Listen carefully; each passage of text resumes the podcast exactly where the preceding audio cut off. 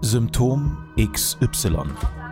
Ärzte sollen uns helfen, gesund zu werden und auch zu bleiben. Aber was ist, wenn sich eine Krankheit nicht so leicht erkennen lässt? Oftmals behandeln Mediziner nur die Symptome statt die Ursachen. Die junge Journalistin Sabrina Nickel und der erfahrene Arzt Dr. Norbert Kriegisch begeben sich auf die Störfeldsuche nach dem Warum und der akribischen Recherche Wie werde ich gesund? Arzt und Patientin verbinden Erfahrung mit Wissenschaft. Herauskommt ganzheitliche Gesundheit, die jedem hilft. Wir haben es uns zur Aufgabe gemacht, nach den Ursachen von Symptomen zu suchen, statt diese zu betäuben oder einfach hinzunehmen und zu akzeptieren. Denn sobald häufige und anhaltende Beschwerden auftreten, ist es definitiv ein Hilfeschrei eures Körpers. Wer uns schon länger verfolgt, weiß, wir sind auch auf Instagram vertreten und genau hier könnt ihr uns eure persönlichen Fragen und Themenwünsche zukommen lassen. Ihr habt dadurch die Chance, euch die Expertenmeinung des ganzheitlichen Mediziners Dr. Norbert Kriegisch einzuholen und seid zusätzlich Teil der Gestaltung der kommenden Folgen. Und genau dafür machen wir das Ganze hier, um euch zu helfen. Keine Angst, wir nennen von niemandem einen vollen Namen oder den Usernamen. Ihr bleibt natürlich anonym, also schreibt uns immer gerne und hört auf keinen Fall auf, nach den Ursachen zu suchen, falls ihr anhaltende und beeinträchtigende Symptome habt oder chronische Krankheiten. So, und viele schreiben uns ja schon immer ganz fleißig, so auch eine Userin zu diesem Thema, kamen tatsächlich viele Nachrichten und daher gucken wir uns das Ganze heute mal ein bisschen genauer an. Eine Userin schreibt, hey, schöne Folge heute wieder. Ich habe eine Frage. Könnt ihr vielleicht auch was bezüglich der Kopfhaut sagen? Jucken, viele Schuppen und Schmerzen mit extremen Haarausfall verbunden, aber keine Rötungen. Ist das auch was bezüglich des Darms oder der Leber? Liebe Grüße von der Userin. Vielen Dank für deine Nachricht. Sie enthält schon eine sehr gute Frage bezüglich dieses Themas und wir gehen das Ganze mal nacheinander an. Zuallererst ist die Haut auf unserem Kopf dicker, dünner als der Rest unserer Haut am Körper. Sind wir damit sensibler oder weniger anfällig oder gibt es da gar keinen Unterschied? Also man muss mal einmal so sagen, was unterscheidet die Kopfhaut von der Haut, die wir am Körper haben? Die Kopfhaut hat wie bei euch schönen Mädchen natürlich viele, viele lange Haare und bei uns Männern wie bei mir weniger Haare. Aber das zeigt doch schon mal, dass die, der Haarbesatz der Kopfhaut eine andere Sensibilität hat als zum Beispiel die Haut am Rücken. Deswegen streicht man ja auch gern Kindern über den Kopf, die Haare. Das heißt, die Haare und der, die Kopfhaut sind ein sehr sensibles Zentrum. So würde ich das mal bezeichnen. Das ist etwas, wo man schon auch viel sehen kann. Und deswegen können dort natürlich auch Symptome auftreten, die an der anderen Haut nicht so leicht auftreten. Sehr gut. Zuerst vielleicht das Thema Schuppen. Sind Schuppen denn immer trockene Hautschüppchen?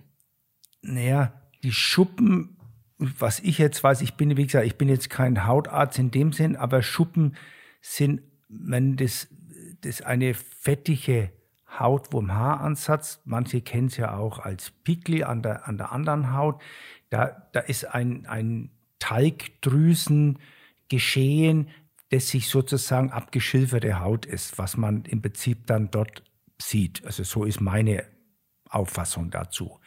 Das ist etwas anderes. Das kann einfach mit dem Hauttyp an sich zusammenhängen. Habe ich jetzt eher trockene Haut oder eher fettige Haut? Das ist das eine, was die Schuppen angeht. Das andere, was die äh, Userin da schreibt, sind Jucken. Das ist natürlich etwas, wo man, wo man anderweitig nachforschen musste. Genau, deswegen machen wir das jetzt auch Schritt für Schritt erstmal Schuppen. Sie sind ja erstmal harmlos und lassen sich mit einem einfachen Gang zum Drogeriemarkt oftmals auch im Zaum halten, dadurch, dass es ja Schuppenshampoos gibt und ähnliches. Es gibt allerdings Unterschiede. Sie entstehen, wenn größere Verbände von bis zu 500 abgestorbenen Hautzellen abgestoßen werden. Somit sind sie auch erst als solches sichtbar. Als Verband einer großen Mehrzahl quasi. Hat denn erstmal jeder von uns mit kleineren Hautschüppchen am Kopf zu tun? Also ist das wie beim Darmpilz, dass jeder irgendwie einen Pilz hat, aber bis der dann überschwappt, dann zu Problemen so, äh, führt?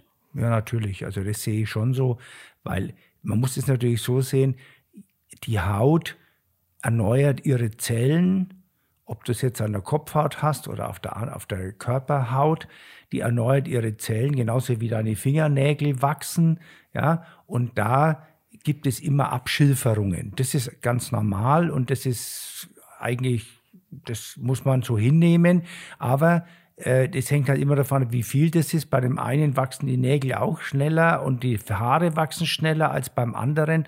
Und von der Seite gibt es da auch schon einfach individuelle Unterschiede. Und so wie wir das jetzt gerade mitbekommen haben, wenn es an den Armen passiert oder im Gesicht passiert, da kann man ja cremen.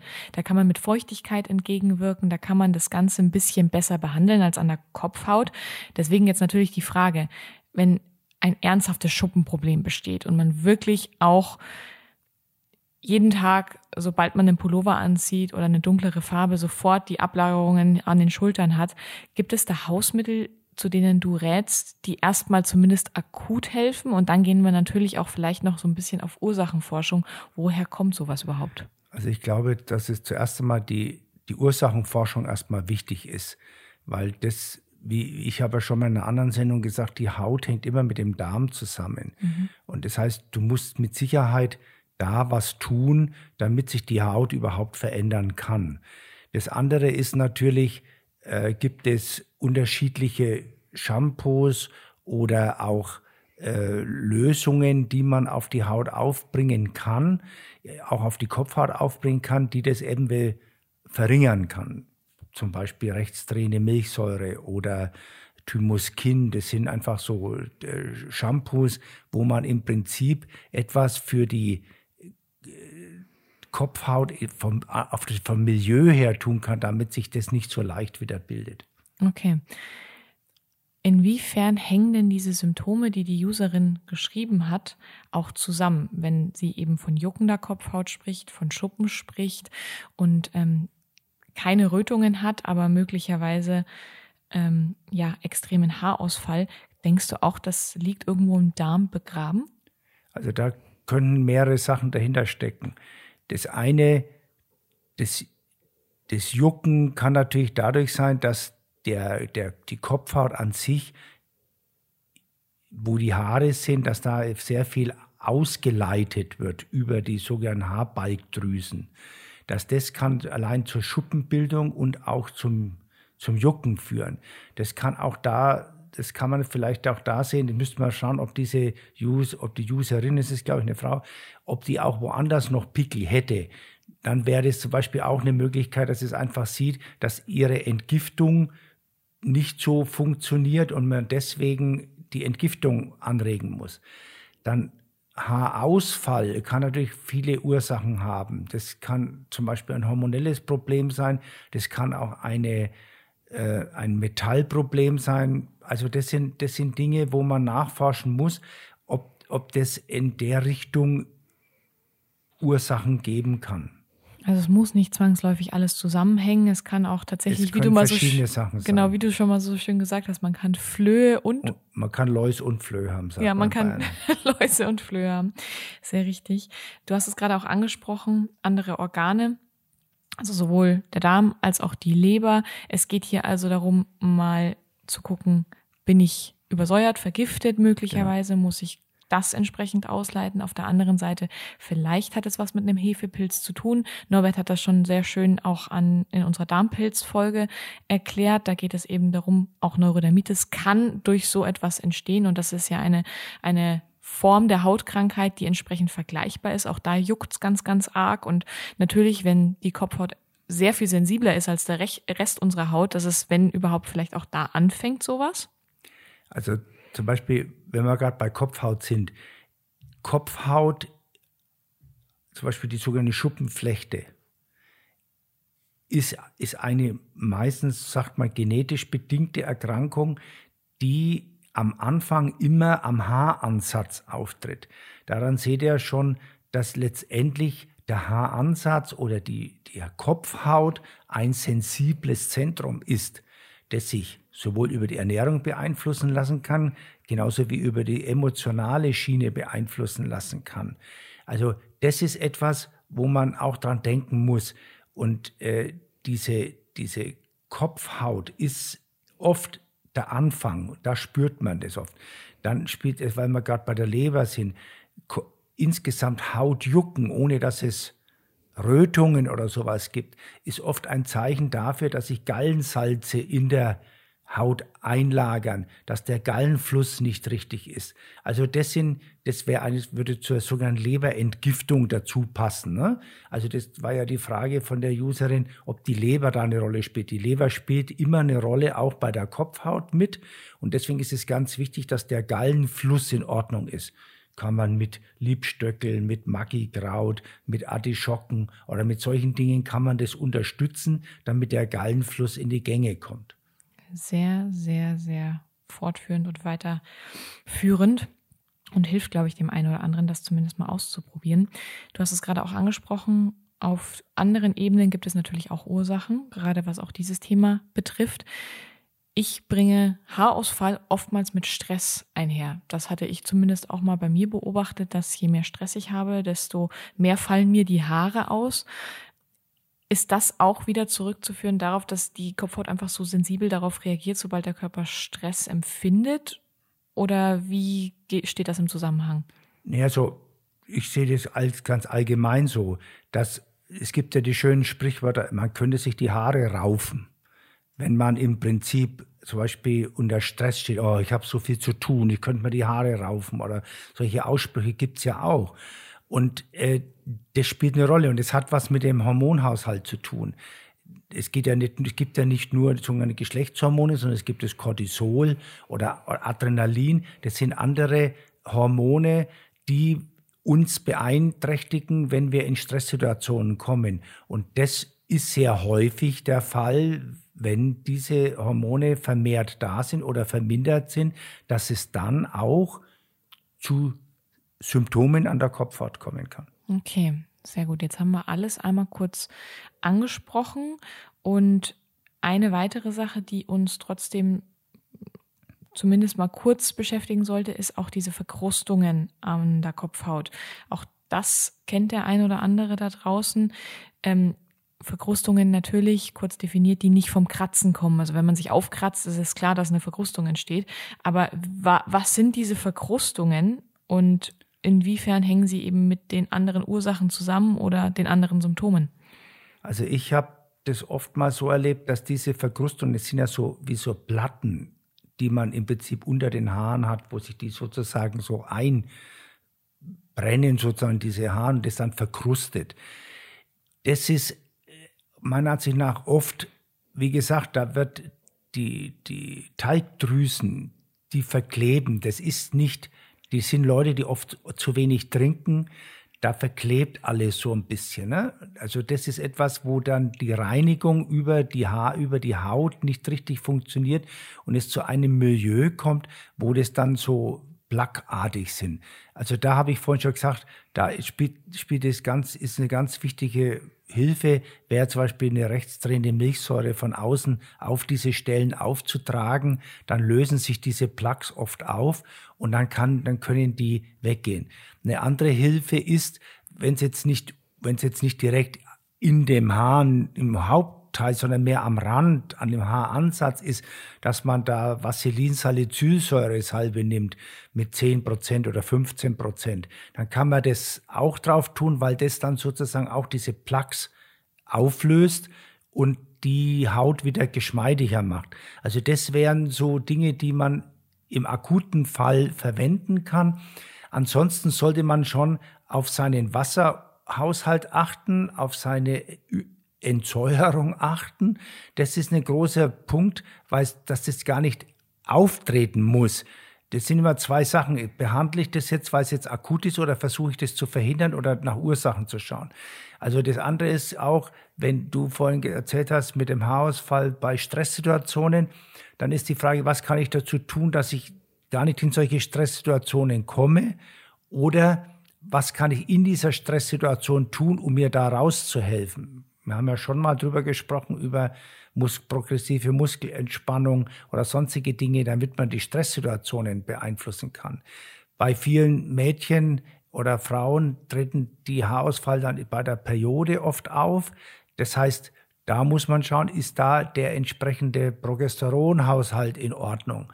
Also das sind so Dinge, wo man im Prinzip ein bisschen danach schauen kann, um die Kopfhaut mit auszugleichen, weil das ist für viele Leute wirklich schlimm, weil denen juckt dann der ganze Kopf, die müssen sich ständig kratzen und äh, das ist da hilft dann halt oft, muss man natürlich auch sagen, wenn die, wenn sie zum Hautarzt gehen, hilft oft eine Kortisonlösung als erstes Mal, um aus dem Teufelskreis rauszukommen.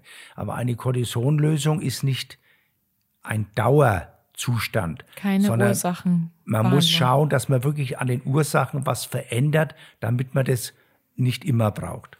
Richtig. Und da eben auch nochmal ganz, ganz wichtig, das Thema Darmpilz von uns anhören, weil auch Alkohol, Weizenmehl, Zucker. Ja, nicht nur Pilz, sondern es geht auch zum Beispiel um Nahrungsmittelunverträglichkeit. Es geht mhm. einfach um eine Störung des Mikrobioms. Um mhm. das geht's, mhm. wie, wie in vielen, vielen anderen Dingen. Sehr, sehr gut. Der letzte Punkt wäre noch sehr fettiges Haar. Das ist natürlich auch etwas, das jemand eventuell schon chronisch hat, egal nach welcher Haarwäsche, egal wie oft man sich am Tag duscht, man hat das Gefühl, es fettet sofort nach, ist hier auch Ernährung ein Faktor, ist hier ähm, ja auch entsprechend äh, Schuppenbildung ein Faktor. Also inwiefern kann man das wieder in Zusammenhang bringen mit den anderen Ursachen und Symptomen? Also die meisten, meiner Erfahrung nach, die fettiges Haar haben, die haben kein Kopfjucken. Mhm. Ja, das sind die, die mehr zu trockener Haut oder zu trockenen äh, Störungen neigen. Ja, die mit fettigem Haar, das sieht vielleicht nicht so schön aus, aber das, die, die leiden oft wegen ihrer Schönheit drunter, aber nicht unbedingt an den Symptomen, dass sie jetzt massives Kopfjucken haben oder sowas. Also da spielt es natürlich auch eine Rolle, wie ist der Fettstoffwechsel, kann das im Prinzip, kann man den Fettstoffwechsel unterstützen, fehlt da ein Enzym, um diesen Fettstoffwechsel entsprechend in die Gänge zu bekommen. Sehr häufig fehlt denen zum Beispiel Vitamin B1 und Alpha-Liponsäure ähm, und Biotin. Das sind die drei Dinge, die meistens bei solchen Sachen da eine Rolle spielen, weil der sogenannte die Fettverbrennung nicht richtig funktioniert, wenn ich diese Coenzyme nicht habe und dann kann es zu den Dingen ebenfalls sich an der Haut äußern. Sehr gut. Richtig gut zusammengefasst. Und das leitet uns zum letzten Punkt, mehr oder weniger. Vitamine. Geht es hier auch um Vitaminhaushalt und Hautkrankheiten an der Kopfhaut? Kann ich hier etwas zur Vorbeugung nehmen, das gerade meiner Kopfhaut besonders gut tut? Ja, das habe ich gerade schon kurz vorher gesagt. Also Biotin ist das, Vitamin B, was letztendlich für die Kopf- und äh, für die Haut insgesamt und für die Haare und für die Nägel ganz, ganz wichtig ist. Also das ist bei den meisten so, dass dann und ein und Vitamin D, das ist das, was ganz wichtig ist für diese Dinge, die für die für die Haut und für die Haare wichtig sind. Sehr gut. Und damit könnte man ja dann das ein oder andere Symptom vielleicht ähm, oder dem ein oder anderen Symptom entgegensteuern. Also sowohl Jucken als auch Haarausfall. Also man unterstützt einfach die natürliche Haarproduktion und die Kopfhaut. Ihr merkt, wir beschäftigen uns mit euren Fragen und Anregungen und versuchen gemeinsam Möglichkeiten für die Ursachen verschiedener Beschwerden aufzudecken.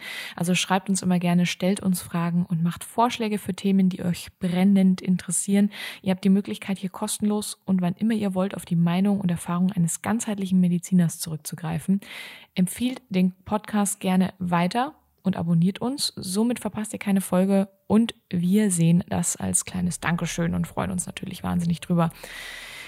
In der nächsten Folge werden wir uns dann gemeinsam Tinnitus vornehmen. Also abonniert gerne unseren Podcast und folgt uns auf Instagram, um das nicht zu verpassen. Bis zum nächsten Arzt-Patientengespräch. Bleibt gesund und fahndet weiter nach den Ursachen eurer Symptome.